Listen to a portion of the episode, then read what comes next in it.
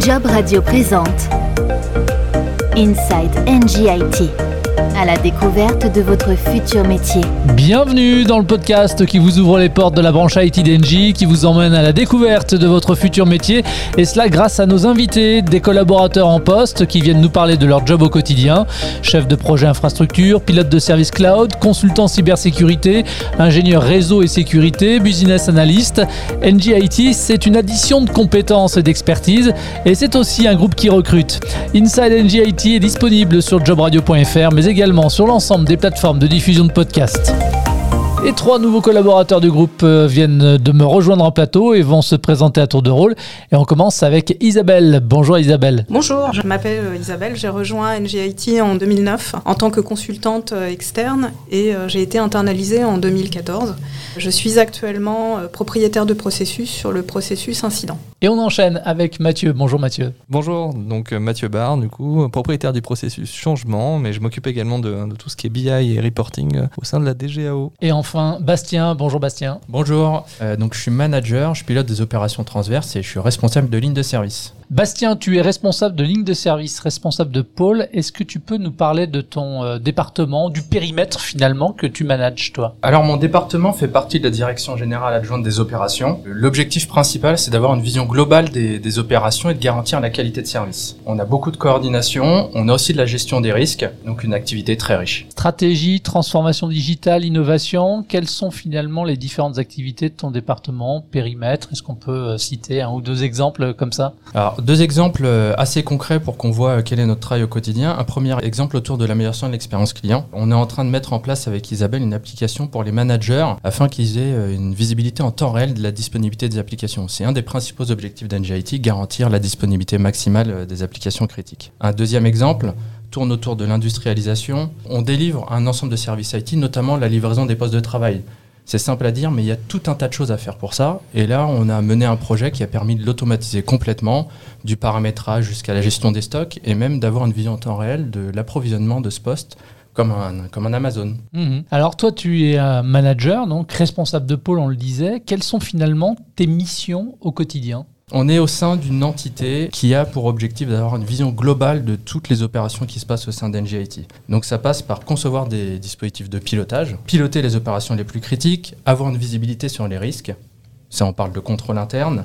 Il y a beaucoup de choses autour de faire travailler les équipes ensemble. Il y a beaucoup de collaborateurs. Euh, la coordination est extrêmement importante. Et on a un rôle assez primordial qui est d'être en interface avec les clients et donc de garantir la voix, euh, du client et leurs intérêts. Et autour de ça, on a euh, pour mission d'industrialiser les opérations pour être le plus efficient possible. Compte tenu de tes responsabilités, tes missions, elles sont multiples.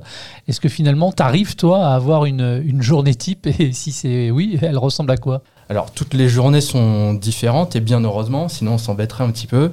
Mais s'il y, y, a quand même des rituels, notamment bah, toutes les bilatérales que je peux avoir avec mes collaborateurs pour qu'on soit bien en lien et bien coordonnés.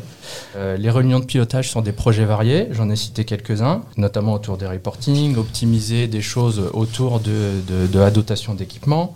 Il y a un élément qui est assez important dans ce rôle-là, c'est euh, d'être au courant de l'ensemble des choses qui sont réalisées pour pouvoir les coordonner. Et c'est d'être constamment en contact avec l'ensemble des équipes. Il faut euh, toujours être tourné vers l'extérieur avec l'ensemble des équipes opérationnelles. Un autre élément important, c'est de créer aussi les euh, conditions pour qu'il y ait un dialogue fluide entre les équipes, entre les différents managers. Donc c'est pas forcément complètement structuré, c'est en fonction des projets en fonction de l'actualité, se tenir au courant et faire en sorte que les équipes travaillent ensemble correctement. Isabelle, au sein de la DGAO, tu es business process owner, d'abord du processus de gestion des demandes, puis euh, depuis bientôt trois ans du processus incident. Alors justement, avant de nous parler de ton job, quand on parle d'incident, concrètement, on parle de quoi? Alors un incident, c'est un événement euh, non prévu qui engendre une interruption euh, des services informatiques d'une organisation dont l'impact affecte entre un utilisateur ou toute l'entreprise. En bref, l'incident et tout ce qui interrompt la continuité euh, des opérations.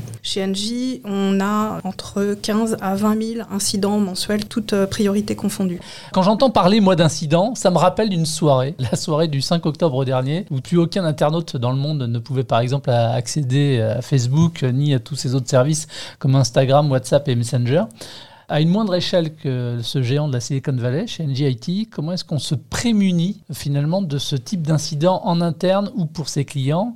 Et est-ce qu'il existe aussi, j'imagine que oui, des procédures d'urgence pour gérer ce type d'incident tout à fait exceptionnel? Dans un premier temps, euh, bah, en fait, il faut gérer au mieux le processus euh, informatique. Par exemple, plus les changements euh, sont sécurisés en amont et moins on aura d'incidents à gérer sur la production. C'est tout à fait l'exemple que vous avez cité sur la panne géante WhatsApp, Facebook et Instagram, qui est due à un changement de configuration défectueux sur des serveurs, donc qui peut amener à une paralysie totale euh, des systèmes. Il y a l'anticipation aussi en mettant en place des outils de supervision pour détecter en amont une panne qui pourrait euh, déclencher un incident. On a la veille technologique pour se tenir informé des évolutions technologiques ou encore des plans de continuité d'activité pour se prémunir en cas de sinistre.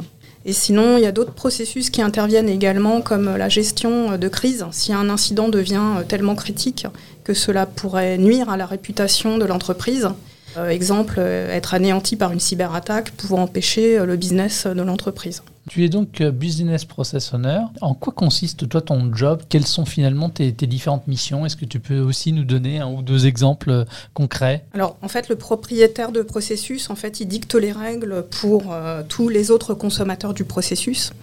Et en fait, il vérifie aussi que les règles et les consignes sont euh, bien respectées, appliquées, à l'aide euh, d'indicateurs de performance sur son processus. Une autre mission du propriétaire de processus est euh, bah, d'améliorer constamment son processus pour le rendre en fait le plus efficient possible. Cela passe autant par des remises en question sur le processus. Il faut revoir constamment des procédures en fait qui ne seraient plus adaptées de manière à les améliorer. Et par exemple, là, c'est le cas, le projet qu'on a euh, par le biais de l'application euh, dont parlait euh, Bastien, c'est un peu revoir notre mode de communication sur les incidents de priorité 1. L'idée aussi, c'est par exemple d'améliorer ou de faciliter l'utilisation de l'outil d'ITSM, l'outil dont on se sert pour gérer les incidents, les changements, les problèmes, etc., tous les processus informatiques utiles, pour répondre aux demandes de nos métiers. Ça peut être faire des améliorations de manière à apporter de l'assistance à la saisie pour euh, les opérateurs de manière à leur faciliter le travail. Finalement, que ce soit en interne ou en externe, qui sont euh, tes interlocuteurs à toi? Alors, je travaille euh, avec des pilotes de service, des familles d'NGIT ou alors des responsables d'application, des business analystes qui sont un peu nos experts sur l'outil d'ITSM. ça peut être aussi les métiers du support, des incidents managers. en fait, nous, comme on, est transverse, on est amené à travailler avec beaucoup d'interlocuteurs différents, qu'ils soient aussi bien internes qu'externes. Business Process Owner également Mathieu. Euh, toi, tu euh, pilotes le processus de la gestion des changements. Petite question préalable également. Isabelle nous a expliqué ce qu'il fallait entendre tout à l'heure par, euh, par incident. Quand on parle maintenant de changement, cette fois, on fait référence à quoi? La gestion des changements, ça assure en fait un filet de secours lors des opérations à prévoir un maximum de choses en, amont, donc tout ce qui va être euh, gestion des conflits, des interventions qui sont faites en même temps par exemple, on va s'assurer qu'elles se coordonnent bien. Euh, ça peut paraître évident dans un petit service, mais dans une grande boîte comme NG, il y a énormément d'interlocuteurs, énormément d'opérations, euh, moi j'en ai 1000 par mois à peu près, donc ça fait vraiment beaucoup de choses en permanence. Moi j'ai 500 projets d'actifs, donc il faut veiller à ce qu'ils ne se confondent pas et qu'il n'y ait pas de conflit entre les actions. Alors du coup, en quoi toi consiste concrètement ton, ton job au quotidien? Pareil, quelles sont tes différentes missions? Comme Isabelle, en fait, le, on va avoir les mêmes interlocuteurs, etc. On va avoir ce rôle de construire le processus euh, pour qu'il soit le plus adapté à la, situation actuelle. Mon rôle, moi, c'est de mettre en place ce filet de secours, en fait, donc euh, toutes les règles, toutes les euh, bonnes pratiques qu'il peut y avoir au-delà du processus utile qu'on utilise. On va dresser ce filet de secours pour veiller à, diminuer le, le nombre de risques. Vous avez tous les trois plusieurs points communs, notamment évidemment celui de travailler dans la branche digitale euh, du groupe NJ. Vous exercez également des postes à responsabilité, vous managez des collaborateurs. Qu'est-ce qui vous plaît le plus finalement dans l'exercice de votre profession et dans les différentes missions qui sont les vôtres? Quelles sont finalement aussi peut-être les principales difficultés auxquelles vous puissiez être confronté? Bastien? Euh, un élément extrêmement intéressant dans, dans le fait d'intervenir chez NJ, c'est la diversité des sujets on peut vraiment être confronté à tout un tas de sujets extrêmement différents. Il y a aussi des moyens disponibles qui sont assez intéressants. Alors, c'est pas non plus open bar, donc il faut justifier de tout lancement de projet, bien évidemment. Il faut monter un dossier d'instruction. On peut aller voir le comité de direction qui nous donnera les moyens si le, projet est pertinent. En termes d'autonomie et de responsabilisation, je pense qu'il y a vraiment un environnement extrêmement intéressant. on est en capacité de proposer des projets de toute nature. Et euh, globalement, la bienveillance et la solidarité euh, sont, sont, vraiment de mise au sein des équipes d'Engie. Sur les quelques difficultés, comme dans tous les grands groupes, je pense qu'il y a un vrai enjeu à coordonner les efforts de l'ensemble des équipes. C'est un sujet au quotidien. Euh, les circuits de décision peuvent être des fois un peu plus longs. Et on a besoin aussi de composer avec des orientations un peu stratégiques qui peuvent nous dépasser un petit peu. Mmh. Isabelle, Mathieu, est-ce que vous souhaitiez ajouter quelque chose par rapport à finalement ce qui vous éclate le plus dans votre job au quotidien et peut-être les difficultés auxquelles il faut faire face euh alors la diversité effectivement des missions, comme l'a dit Bastien, parce que c'est vrai qu'on n'a jamais l'occasion de s'ennuyer et on a quand même toujours euh, beaucoup à faire en fait. Dans notre travail de BPO, bah, l'amélioration continue, c'est un sujet à plein temps. Mathieu? Je compléterai en disant qu'il y a effectivement beaucoup de diversité dans les activités, mais également on a beaucoup de liberté chez NGIT pour, pour du coup faire ce qu'on aime. Et NG, c'est reconnaître les talents ou les, même les choses annexes qu'on sait faire. C'est ce qui fait qu'en étant propriétaire du processus changement, ça m'a pas empêché de développer une équipe pour la partie reporting, justement pour piloter, aider au pilotage des processus de mes collègues. Vous n'êtes pas forcément cloisonné dans ce que vous faites. Quoi. Pas du tout. Si on aime la photo, la vidéo ou d'autres choses, on sait aussi trouver une petite place pour ce genre d'activité au sein d'NGIT. Bon, on va parler maintenant un petit peu de, vos parcours euh, à chacun. Euh, Bastien, tu as toujours exercé dans le secteur de l'énergie. Est-ce que tu peux nous parler de ton parcours professionnel et de ta formation de Centrale Lille au début des années 2000 à Polytechnique euh, en 2019 Alors j'ai presque toujours exercé dans le domaine de l'énergie. J'ai eu un court passage dans le secteur de la défense pour l'étude de missiles balistiques.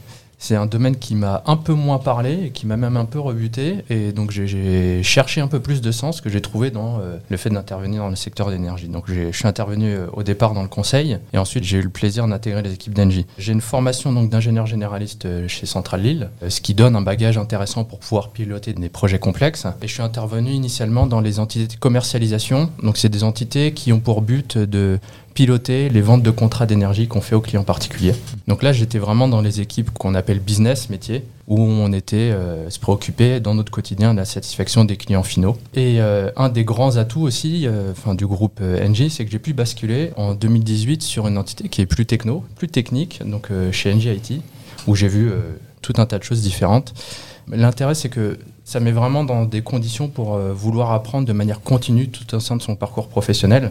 Et c'est ce qui m'a poussé à, faire une, formation complémentaire euh, au sein de Polytechnique qui euh, donne une vision un peu globale du management, de l'état de l'art des technologies et de l'innovation. Mais le sujet est là, c'est apprendre en continu, progresser pour apporter plus et pour se nourrir également. Ouais, parce qu'en en fait, si on fait un petit peu l'historique, effectivement, tu as intégré NJ, tu me reprends si je me trompe, hein, en 2011, quand le groupe s'appelait encore euh, GDF Suez. Puis tu as basculé en 2018 euh, dans l'IT, le digital. Aujourd'hui, tu exerces donc tes responsabilités au sein d'NJ Bah, la question, en fait, elle est, basique, hein, mais euh, pourquoi ce, basculement finalement dans le, dans le digital? Donc j'avais pu intervenir sur différentes missions de projets de transformation au sein de l'entité de commercialisation dont j'ai parlé. Je considérais d'une certaine manière avoir un petit peu fait le tour, avoir compris les grandes problématiques. Et je voulais d'une part changer d'environnement, mhm. sortir de ma zone de confort et euh, aller vers des sujets un peu plus techniques. La commercialisation, c'est un peu plus de relations clientèle. J'ai une formation d'ingénieur, c'est une fibre qui me parlait et que je voulais retrouver. Et c'est ce qui a fait aussi que j'ai fait cette formation un peu technique et technologique derrière. Oui, qui t'a permis donc d'évoluer. Mathieu, toi, tu es sorti d'un cursus ingénieur en informatique euh, et de CEFIR, l'école supérieure du marketing et de la relation client du groupe INSEC. Tu es diplômé en technologie des systèmes informatiques. Tu as vu, j'ai bien lu. Hein. Mm. Comment est-ce que tu as évolué ensuite? Quelles ont été finalement les, différentes expériences professionnelles avant de, prendre ton, poste actuel? Beaucoup de choses. Euh, moi, j'étais plutôt euh, du genre à tout toucher, euh, avoir envie de tout tester. Ce qui fait que euh, j'ai monté mon auto-entreprise en fait en parallèle dès le début de, de ma carrière, euh, ce qui m'a permis de gérer un peu des projets plus artistiques, plus, plus au détail avec la, la, main libre en fait. Je pouvais faire ce que je, ce que je voulais, ce que j'entendais. En parallèle, j'ai rejoint des équipes Thales pour travailler notamment à la Cité des sciences et de l'industrie. Très belle expérience du coup. j'ai enchaîné pas mal de, missions, que ce soit la mairie de Paris ou, ou encore le groupe LVMH aussi à un moment donné.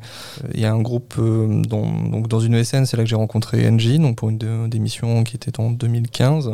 J'ai travaillé pour le client que je suis aujourd'hui. je manageais en fait des, collaborateurs sur diverses prestations, divers contrats. J'en avais sept, toutes orientées dans l'énergie. On était un peu spécialisé comme ça. C'était un peu réparti comme ça dans l'ESN. Voilà, j'ai beaucoup bougé. Et puis finalement, j'ai été rappelé par Engie à un moment donné pour voir l'envers du décor. Alors Isabelle, quelques mots également sur ta formation initiale. Est-ce que tu peux nous parler de ton parcours professionnel jusqu'à ton arrivée en 2009 en tant que consultante externe chez GDF Suez jusqu'à ton poste euh, actuel? Oui, alors moi je suis titulaire d'un bac plus 2. J'ai intégré l'informatique sur le tard grâce à une opportunité dans une petite structure. Et euh, à la suite de cette expérience, j'ai décidé de me former à ce métier en passant des certifications euh, Microsoft. j'ai appris le développement sur le tas avec un mentor. J'ai eu cette chance et j'ai travaillé en tant qu'administrateur système quelques mois et puis euh, rapidement, euh, on m'a fait travailler en tant que chef de projet pendant quelques années, donc sur des projets euh, techniques simples et après avec une complexité de projets qui augmentait. Euh, j'ai été responsable d'une maîtrise d'œuvre en charge des périmètres serveurs et postes de travail pour euh, le groupe euh, La Poste, le courrier à l'époque. mes missions se sont enchaînées finalement de manière assez logique. dans vos équipes respectives, sur quel type de poste recrutez-vous actuellement? On recrute sur des postes où il y a un enjeu de pilotage, de coordination, donc capacité à piloter des projets, capacité à avoir une vision globale, à prioriser, à organiser les choses. On parle beaucoup d'industrialisation parce que vous avez entendu quelques chiffres. Il y a quand même des volumes importants. On ne peut pas tout gérer à la mano et de manière unitaire. Donc il faut savoir manier quelques outils qui nous permettent d'industrialiser tout ça. On a parlé d'ITSM, un nom un peu technique euh, qui est euh, l'IT Service Management. Et on va aussi vers de plus en plus d'automatisation et de reporting pour avoir ces visions globales-là. Quelle place vous accordez euh, à l'alternance? Et on parlera un peu plus de toi tout à l'heure, euh, Mathieu. On accorde une place de plus en plus importante parce que ça permet de faire grandir des jeunes talents, euh, ça permet de nous apporter un regard nouveau également, et on a besoin de ça. On a besoin d'être tout le temps en lien avec les enjeux de société actuels. Pour qu'une société puisse avoir ce, prendre ce pouls-là et avoir cette perception, elle doit rester complètement connectée avec les nouveaux modes de pensée, les nouveaux modes de vie. Il y a beaucoup de choses qui changent, des états d'esprit qui changent, des prises de conscience qui se font, et beaucoup au niveau des jeunes diplômés. Et donc, on, a besoin de se nourrir de leur façon de penser. On a des objectifs hein, euh, sérieux autour de l'alternance, recruter des alternants, enfin de les accueillir et également de les recruter. C'est vraiment un, axe qui est extrêmement important pour NGIT. Mmh. Isabelle, tu travailles avec des alternants? Oui. Comment ça se passe, euh, les relations aussi intergénérationnelles? Parce que ça aussi, ça a son importance. Je sais pas si y a que ça. Ah bah, c'est pas ce que j'ai dit. Ce n'est pas ce que j'ai dit. Alors euh, effectivement, j'ai eu l'occasion de travailler euh, avec des alternants. Donc il faut savoir que l'alternant, lorsqu'il arrive, on ne peut pas lui demander la même chose qu'un employé classique. Il n'a pas d'expérience professionnelle, c'est quelqu'un qui est là vraiment pour apprendre. Donc euh, on est là aussi pour euh, l'accompagner euh, sur, bah, sur le travail qu'on lui donne à faire. On est bienveillant. Moi j'ai eu un alternant l'année dernière qui, par exemple, a, commencé chez moi sans expérience. Et à un moment, le cloud ayant le vent en poupe chez NGIT, il a décidé de rejoindre les équipes du cloud. Et bah, on a en fait tout mis en œuvre avec Bastien pour qu'il puisse, lui, bah, s'épanouir vers euh, vraiment euh, là où il voulait aller. Donc euh, c'est ça aussi, c'est bah, d'accompagner les jeunes un peu à se réaliser. Mathieu, tu es un bon exemple toi aussi parce que tu es issu de l'alternance. Pourquoi est-ce que c'est intéressant pour un alternant du coup, de venir rejoindre NGIT. Et puis, tu peux nous parler d'Edouard de, de, base, l'alternance, euh, je, prône ça depuis euh, que j'ai fait mon parcours. Euh, et vu ce que j'ai pu en tirer en termes d'autonomie, de, responsabilité, de compréhension du monde du travail, ce qui n'est pas forcément évident dans la théorie classique, cette expérience en entreprise apporte vraiment beaucoup de choses. Donc, j'ai continué à, à, recruter des alternants. J'ai tenu en avoir quasiment tous les ans depuis le début de ma carrière. Ça permet de s'inspirer, de se renseigner auprès de, des écoles aussi, de le cursus, que, quoi on tend dans, l'apprentissage. Donc on, crée des relations avec les écoles aussi pour construire le cursus de demain et accueillir correctement euh, les alternants chez nous. Euh, je, tiens à mettre en place euh, un parcours d'alternants. Quand, donc, quand ils arrivent, ils sont bien accueillis, on présente à tout le monde et je tiens à leur laisser leur autonomie et leur ouverture d'esprit aussi en les présentant à différents services. là, justement, on parle d'Edouard parce que c'est un, un alternant qui est resté avec nous un an, qui travaillait sur le BI, qui était très euh, machine learning, euh, intelligence artificielle. Euh, et puis au-delà de ça, il a aussi pas mal d'expérience en réalité virtuelle, réalité augmentée, des sujets qu'il passionne. Et ça le permet du coup de rejoindre mes équipes, mais je ne le limite pas à ça. Du coup, aujourd'hui, là, pas plus tard que, que tout à l'heure, il va rejoindre une autre direction pour travailler les sujets VR justement au sein du groupe. Donc il a vocation, j'imagine, plus tard à se voir peut-être proposer un, un contrat pérenne, en tout cas. Là, il est pérenne déjà, lui. Euh, ah, Edouard a été embauché l'an dernier euh, avec, euh, avec grand plaisir. Il nous a donné un gros coup de boost sur la partie reporting et pilotage transverse de toutes nos opérations. Il travaille avec l'intégralité des propriétaires de processus pour justement concevoir des outils de reporting, les aider à, à savoir ce qu'ils veulent et la mise en forme qu'ils veulent aussi pour piloter leur activité. Bah merci pour cet exemple qui est donc un, bon exemple de, réussite. Euh, Isabelle, en préparant cet épisode, tu m'avais confié que tu avais débuté en tant qu'administrateur système euh, juste avant les années 2000 dans des équipes qui étaient jusqu'alors euh, exclusivement masculines. Pour autant, toi, tu n'as pas souffert euh, de discrimination C'était pas compliqué à l'époque, finalement, de réussir à faire sa place Non, c'est vrai que c'était un milieu exclusivement masculin, mais j'ai réussi quand même euh, à y faire ma place. Euh, en fait, je ne voulais pas faire de différence ou d'avoir de traitement de faveur. Je voulais juste faire le même métier qu'eux sans qu'on puisse faire de distinction entre hommes ou femmes. Euh, à l'époque, quand on devait par exemple raquer une salle serveur, euh, on avait des vieux proliants euh, de 15 kilos, bah, je les soulevais pareil qu'eux pour les mettre dans les racks. C'était un exemple.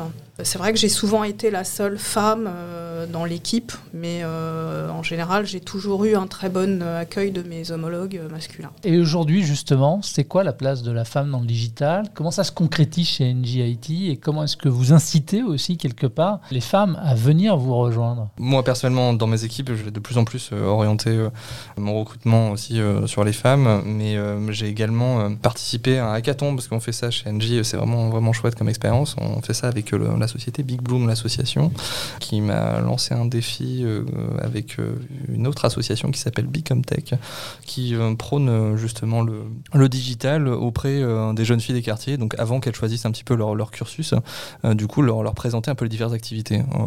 ce qui ressort en, majorité, c'est ben, en fait l'informatique, je pensais que c'était que pour les geeks, que pour les gros nerds, mais en fait il y a plein de métiers dans le digital et dans l'informatique on s'en rend pas forcément compte et c'est euh, bien d'ouvrir un peu euh, les yeux là-dessus et de penser au digital. Bastien, qu'est-ce que vous faites pour le, recrutement euh, envers les femmes finalement? On a un regard particulier parce que c'est comme pour les alternants, on pense que si on veut être connecté à la société, il faut que les effectifs reflètent la diversité de la société en tant que telle. On, on essaye de faire savoir que tout simplement, bah, les femmes sont complètement aussi, voire plus compétentes que les hommes pour pouvoir intervenir dans le digital. Donc il n'y a pas de question à se poser. On est ravis de les faire, euh, les faire grandir et de les faire progresser dans ces métiers-là. Euh, le groupe NJ se revendique comme le leader de la transition énergétique. À votre niveau, à votre poste, chacun, tous les trois, dans quelle mesure finalement aussi vous intervenez en faveur de la transition énergétique? Bastien? Alors moi j'y interviens directement et j'ai l'honneur de participer à un comité de pilotage où on parle du numérique responsable. Donc on regarde au niveau d'NGIT tout ce qu'on peut faire pour agir dans le sens de la transition énergétique. Donc ça se traduit euh, premièrement par regarder l'empreinte carbone qu'on génère avec euh, l'utilisation de nos outils informatiques. Donc ça déjà le premier gros travail ça a été de le valoriser et maintenant qu'on l'a mesuré on va voir comment le réduire. Ensuite, on parle beaucoup aussi de formation dans ce comité de pilotage, comment sensibiliser tous les collaborateurs à qu'est-ce qui génère beaucoup euh, d'émissions carbone pour pouvoir agir dessus. Donc c'est une implication euh, très concrète et j'en ai parlé un petit peu au préalable. On peut aussi soi-même euh, se nourrir euh, d'un certain nombre de sujets et d'expertise sur le sujet pour pouvoir les déployer ensuite à l'extérieur. Isabelle, même chose? Oui, alors récemment, on a eu un questionnaire à remplir sur effectivement quelle pouvait être notre empreinte carbone, mais de manière individuelle. Et effectivement, je trouve ça intéressant parce que ça permet par rapport à son type d'habitude ou de consommation de voir comment on pouvait se réguler ou s'améliorer. Typiquement, on a eu euh, un des projets qui faisait partie de notre euh, roadmap annuel avec un objectif entre guillemets vert, de manière à rentrer un peu plus dans la sobriété numérique et de diminuer le nombre de mails. Alors, euh, quand je parle de mails, ce sont les notifications qui sont envoyées par euh, notre outil, par exemple sur l'ouverture d'un incident, la fermeture d'un incident, toutes les notifications euh, intermédiaires d'affectation à des groupes de travail, des choses comme ça. Et en fait, par processus, on a fait une revue globale de toutes ces notifications pour voir quelles seraient celles qu'on pourrait supprimer de manière bah, à rentrer plus dans cet objectif et chacun de mes collègues l'a fait sur son processus. Mathieu, même chose à ton poste finalement. Comment est-ce que tu peux agir euh, concrètement en faveur de la transition énergétique? C'est vrai qu'Engie prône euh, ce qu'on appelle le Green IT.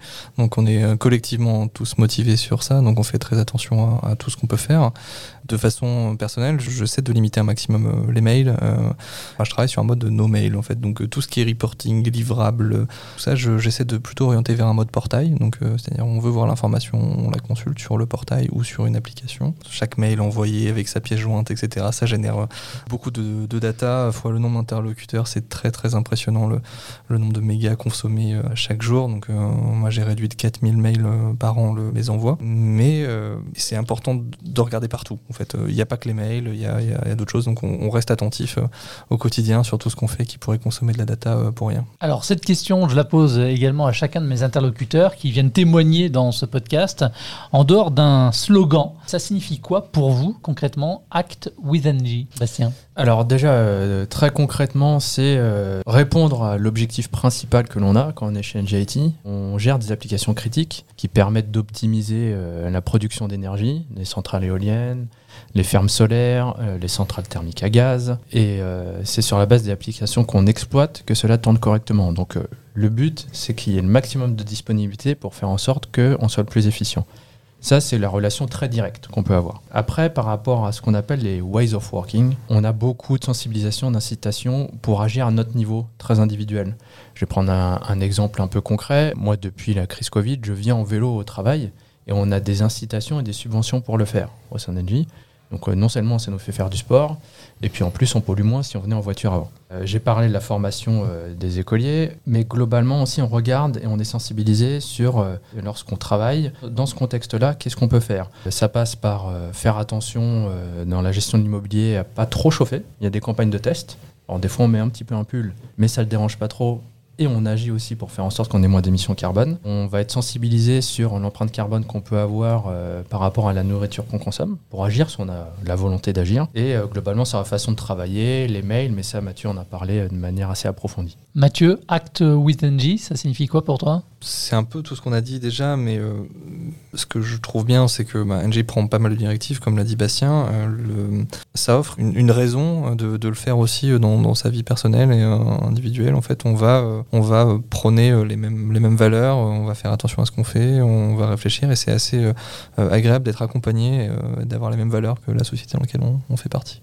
Isabelle, Acquis alors à titre personnel, moi depuis euh, le retour euh, au bureau, je prends le train. Avant, j'ai allé en voiture. Et euh, c'est pareil, grâce à l'enquête qui a été menée sur notre mode de consommation, j'avais beaucoup d'appareils en veille chez moi. Et je fais plus attention de les éteindre plutôt que de les laisser en veille. Merci à tous les trois d'avoir participé à cet épisode. Si vous souhaitez vous aussi rejoindre le groupe NG et sa filiale NG vous pouvez retrouver l'ensemble des offres du groupe sur le site internet jobauppluriel.ng.com. On en parlait avec Mathieu à l'instant, on recherche encore euh, des alternants. Ça s'appelle Inside NG IT à la découverte de votre futur métier. Vous pouvez retrouver ce programme sur l'ensemble des plateformes de diffusion de podcasts, en intégralité également sur jobradio.fr. À très vite pour un nouvel épisode. Job Radio vous a présenté Inside NGIT, à la découverte de votre futur métier.